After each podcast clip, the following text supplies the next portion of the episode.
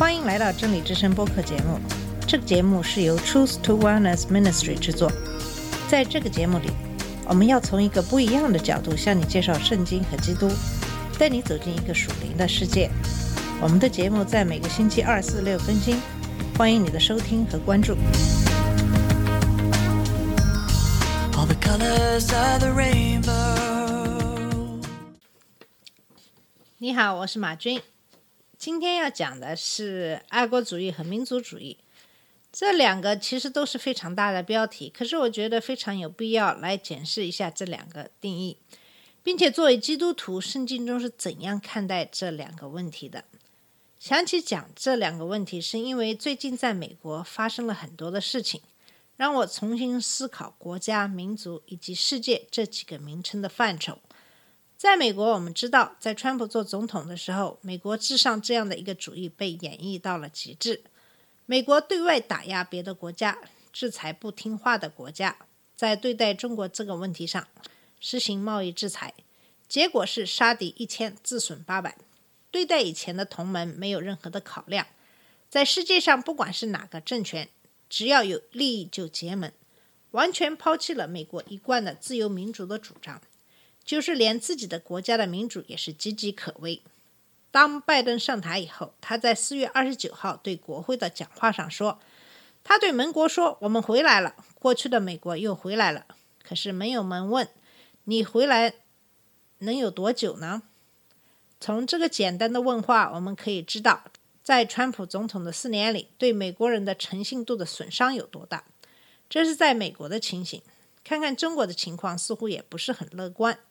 中国国内现在已经普遍形成了一个共识，就是如果你要挑战政府的权威，如果你今天是亿万富翁，你明天可能就身无分文；如果你今天是家喻户晓的人物，明天可能就成为阶下囚。当然，中国的强大也使国人的骄傲无限的膨胀起来。世界上到处的旅游，看着别的国家总是在指指点点，数落着不如我们厉害了国的地方。再来看看世界上的其他国家。似乎很多民粹主义盛行，我不禁感到有些伤心。什么时候这个世界才能够真正的实现和平呢？所有这些现象都激起了我对这两个概念之间关系的兴趣，因此我也希望把我所学到的、所想到的跟大家分享。爱国主义根据维基百科的定义，是一种对国家和家园的依恋感，便于具有相同情感的其他公民结盟。这种依恋可以是与自己的祖国有关的许多不同感受的结合，包括种族、文化、政治、历史方面。它包含了一系列与民族主义密切相关的概念，但并不等同于民族主义。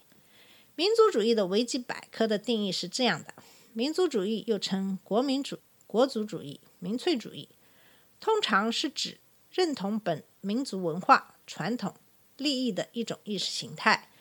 其一在追求民族的生存、发展、兴盛。民族主义者往往认为民族拥有自我治理的主权，而不应受他人干涉，即民族拥有民族自决权。通过这两个词的定义，我们看到爱国主义和民族主义还是有很大的不同的。爱国主义是对自己那片国土和国家人民的热爱和眷恋，这样的爱会让你感到作为自己国家的一员，心怀感激。当你每次听到国歌的时候，当你看到国旗升起的时候，当你看到奥林匹克竞赛上自己国家的队员获得奖杯的时候，你会心怀感激和骄傲。这样的爱一个人或一个主体或是国家，总是没有什么错的。民族主义则是对一个民族的自我意识的认同感、自豪感和优越感。也就是说，民族主义把对国家的爱伸展到建立在牺牲别的国家的基础之上的爱。根据维基百科，民族主义是爱国主义与恐外症的结合。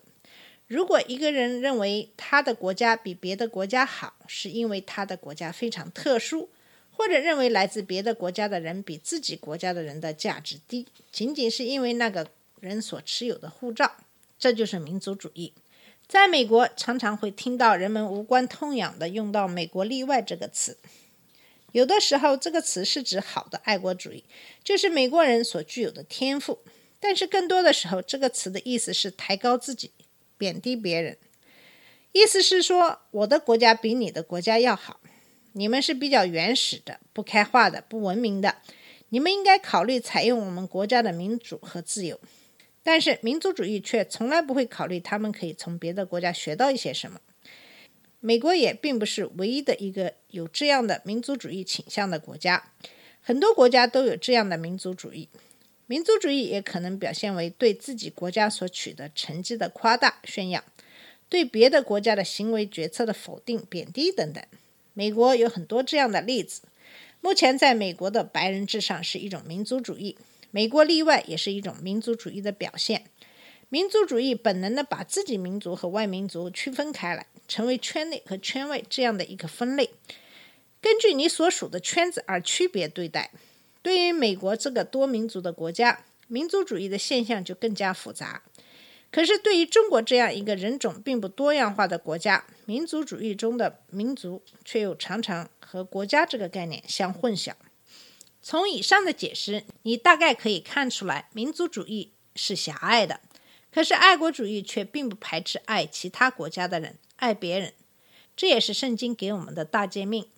下面我们来看看圣经里谈到的民族主义和爱国主义的地方。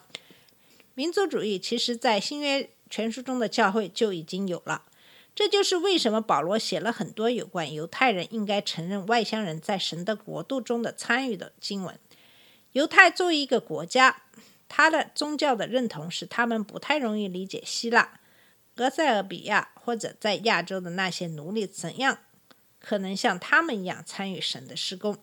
但是保罗在加拉太书三章二十八节说道，并不分犹太人、希腊人、自主的、为奴的，或男或女，因为你们在基督耶稣里都成为一了。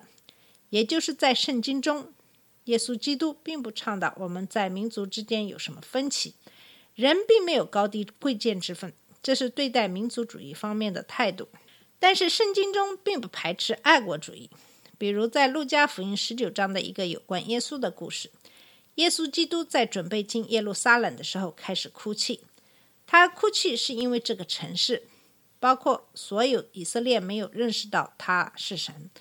因为他知道在耶路撒冷即将发生的毁灭，当时在教会的景象也和他为耶路撒冷哀伤的情形相呼应。当耶稣在路加福音十三章三十四节所说：“我多次愿意聚集你的儿女，好像母鸡把小鸡聚集在翅膀底下，只是你们不愿意。”耶稣基督爱他的人民，爱他的城市，爱他的国家，以至于他为他的国家哀伤。他没有藐视他的国家，诅咒他的国家，相反，他给他国家最好的祝福。但是看到他的人民拒绝他的教训，他感到非常哀伤。耶稣基督做出了一个完美的爱国主义的榜样，他的爱国主义充满了公义、真理和爱。这不是民族主义式的爱国主义，而是对一个国家的爱，但并不会因为这个爱而小看其他国家，相反，是对自己。国家的爱和缺陷的认知。如果我们把基督耶稣的话放在现今的社会，可能这意味着我们可以庆祝我们国家每一次的义举，不管你喜欢不喜欢。你是你的这个社区的一员，你不能否认对自己国家的爱和感激之情。正确的爱国主义是我们内在的对自己所属群体的爱，以及我们不断的使我们这个国家越来越好的欲望。耶稣基督的话意味着我们拥抱。对我们国家健康的爱，并不减少神赋予我们的任务。爱我们出生的地方是没有任何问题的，但是耶稣基督的哀痛，其实意味着，当我们的国家做错了什么事的时候，我们也需要为我们的国家所哀痛。我们对国家的爱，也要经历当我们国家做错事的时候，对这个事实有所认知的考验。世界上大部分的国家都有好的一面和丑陋的一面。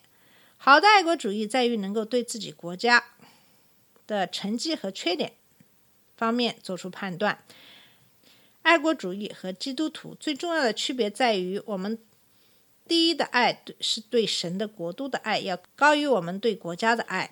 不管你对国家的爱是多么的纯真和神圣，对于基督徒来说，很容易把自己国家当成一个偶像来敬拜。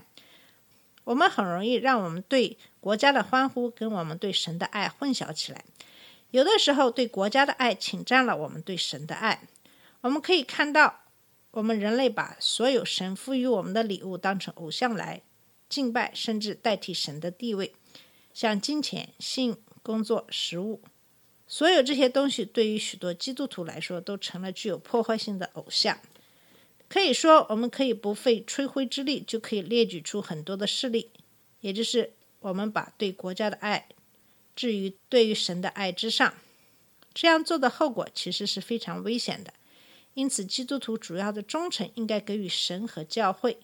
这就意味着，有的时候，爱国的基督徒必须要敢于对他的国家提出不同的观点，国家的政策也必须要符合基督的关于爱的教义。